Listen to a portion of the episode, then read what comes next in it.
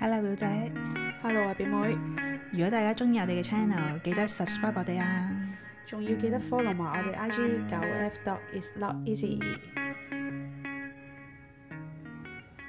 嗨，好似又好耐冇 見喎，係，我諗已經有一個月，六七月係不停地休息喎。 係身體不適嗰隻休息喎。我依個七月份定係六月份，啊我咧學咗禪繞啊，你有冇聽過？其纏實繞誒如果之前你冇講嘅時候咧，我係完全理解唔到呢件事係咩即。係你知唔知咧？禪繞其實咧而家已經唔興噶啦。我諗四年前度啦，其實係好興嘅禪繞，真係唔知喎。係個個都喺度話話禪繞啊咁樣，所以我都買咗幾本書咧係話禪繞噶。哦，係啊，點解無端端近排會去學呢？就係、我之前都一直覺得禪繞係一件好簡單嘅事，係自己都可以畫到。誒冇諗過要出去參加啲咩班啊咁樣咯。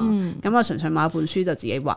咁但係呢，又確實又即係畫唔到啲乜嘢嘢喎，啲懷疑自己天分係咪有啲問題啊？ 即係明明個個都話好容易啫嘛，我自己都覺得好似好容易，誒，但 係啊硬係唔係嗰回事咯，即係硬係好似掌握唔到一啲嘢咁樣，哦但係你唔知係咩，即係可能個感覺你掌握唔到，你唔覺得係好靜啊，唔覺得好舒服啊、舒心啊，係唔覺㗎。連禪繞嗰啲書我都抌咗啦，係因為我覺得唉，我唔再畫嘅啦，唔關我事啦，咁我抌咗 啦。前嗰一個月度，我係突然間。唔知點解，好似又覺得咦禪繞都好想試下，因為我覺得好似係一個靜心嘅過程，即係真係係想體驗下究竟禪繞係咩事。我咪試過一次俾你聽，我以前上堂咪畫嗰啲正方形嘅，我個感啊其覺實都係係。禪繞嘅一種。原來係禪繞嘅一種，但我唔知嘅。嗯當我畫嘅時候咧，我係可以好專注喺嗰樣嘢上面係嘅啊，係咪？係咪呢個感覺 啊？係啊，所以我問你去唔去參加嘅時候，以為係個個都應該知聽過禪繞啊。係。所以當你未聽過嘅時候， 我都嚇，原來真係冇興趣知嘅人係真係唔會知㗎。係啊我係以為全世界都知道咩叫禪繞㗎。 Sorry，唔係。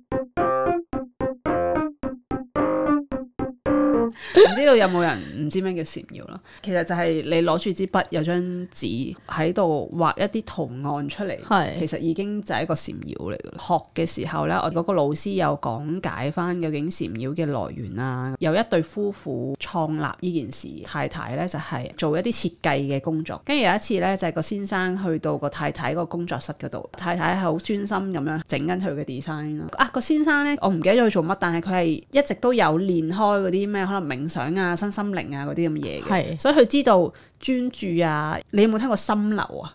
個 flow 我聽過呢個詞係嘛語，？心臟嘅心。嗯但我冇即係知道當你呢樣係嘢去到心流嘅時候咧，其實嗰時間度過咗幾多，你其實係唔會覺得嘅，專注緊喺你自己中意嘅事上面咁哦樣。個太太其實係冇接觸呢啲咩 meditation 啊嗰啲咁嘅嘢嘅，嗯佢純粹係做 design 嘅啫。嗰、個先生去到佢個工作室嗰度咧，覺得咦點解你係進入咗一個心流嘅狀態嘅咁樣？嗯跟住佢就覺得哦，原來一個人畫緊一啲嘢嘅時候，原來係用緊心流狀態去啊到畫嘅喎咁樣。哦跟住佢哋兩個就創立咗呢個禪繞呢樣嘢咯。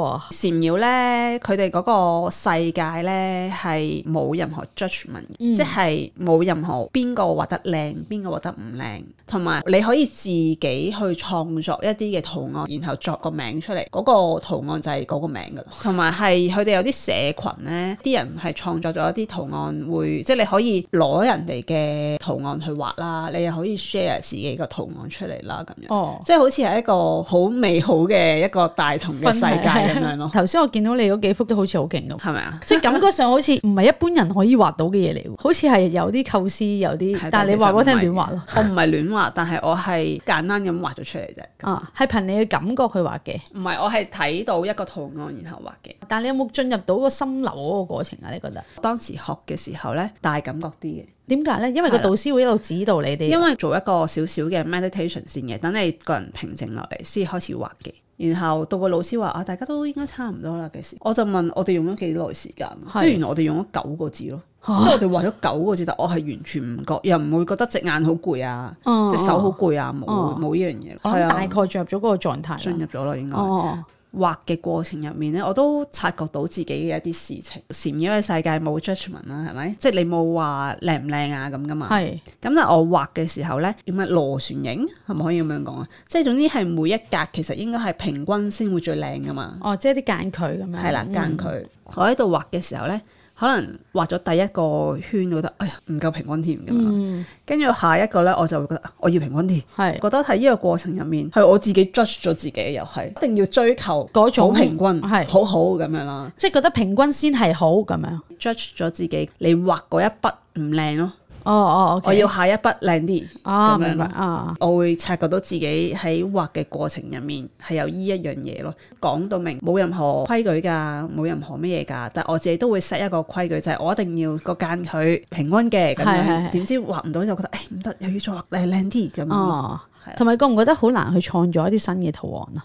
喺我嗯哋本身生活開嘅習慣，畫多咗應該得咯，即係一開始可能未必做到。即係好似畫畫一樣啫嘛。嗯嗯，通常畫畫嘅人一開始都係 copy 人哋嘅作品噶嘛，練好咗啲技巧啦，你先至會自己創作啲可能自己嘅風作品出嚟㗎嘛格咯。OK OK，係咯。跟住我另外一個 friend 咧，佢都有察覺到自己一一樣嘢嘅畫嘅時候，佢覺得自己好想快啲完，啊即係好想畫完，啊哦哦哦即係個人好急啊。咁好想樣快啲畫完呢一幅畫，應該係冇得完噶，係咪？有正方形啫嘛，一個卡哦仔係哦佢係有畫完嘅一刻嘅， 好想快啲完。咁呢一個都係一個一件事嚟噶嘛，係好靜心咁畫緊。係咁點解你要要諗好想快啲係咯完係咧咯？即係個人係急咯，咁我覺得你可以教一教我。係咪啊？因為咧，我以前上一個堂咧畫一幅畫，我可以畫足四十五分鐘嘅，但係啲時間係好快過嘅，同埋老師聽講咩咧，係完全都聽唔到嘅。你純然粹係要聽唔到老師講咩 啫。係嘛點解我係無端端想畫禪繞？我諗係我有一個畫面幻想咧，就係自己喺個 coffee shop 入面啊，喺度畫呢個禪 繞，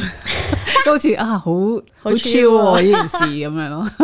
即係你坐喺 coffee shop，你畫一個人，你都可以用禪繞嘅一啲特色去畫。可以，我不已經過應該係呢個都係高階嘢咁啊！我已經諗到我自己點高解啊！我有咁勁 啊你，好啊你話啊我都想試下，因為我本身我未知呢樣嘢嘅時候，我中學已經有覺得我比較容易去進入嗰、個頭先講嗰個心流嗰個過程，比較容易專注嘅。但係你知道中學同而家打滾咗咁耐係兩件事嚟喎， 咁啊係。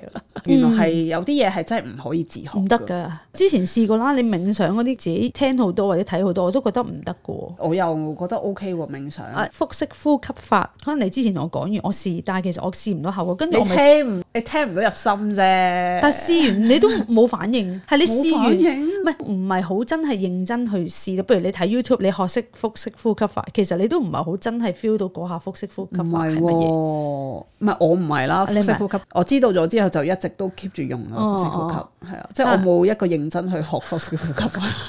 但係上次我上完之後，我真係認真，而家好緊張啊！我一夜晚瞓唔到覺啊，即係嗰啲我就會好煩擾嘅時候，我就會嘗試用腹式呼吸法咯。我覺得你係冇當一回事啫。哦我同你分享，你係聽咗就算咯。你唔會覺得你係要學嘅嘢咯，但係如果你去上一個堂，你會認真對待嗰個堂，你會覺得係有嘢吸收到翻嚟，哦我要學到嘅，咁所以你認真對待佢咯。我 share 嘅嘢純粹你係聽完就算，當我係分享一件事咯。哦，可能係，我覺得係咁樣咯。哦，有機會，有機會。所以誒禪繞都係你去學算啦，我唔分享。 唔知大家會唔會都有玩過禪繞咧？都係一件都唔係話練習專注力嘅，而係一個好似令你真係完全放鬆晒你嘅精神。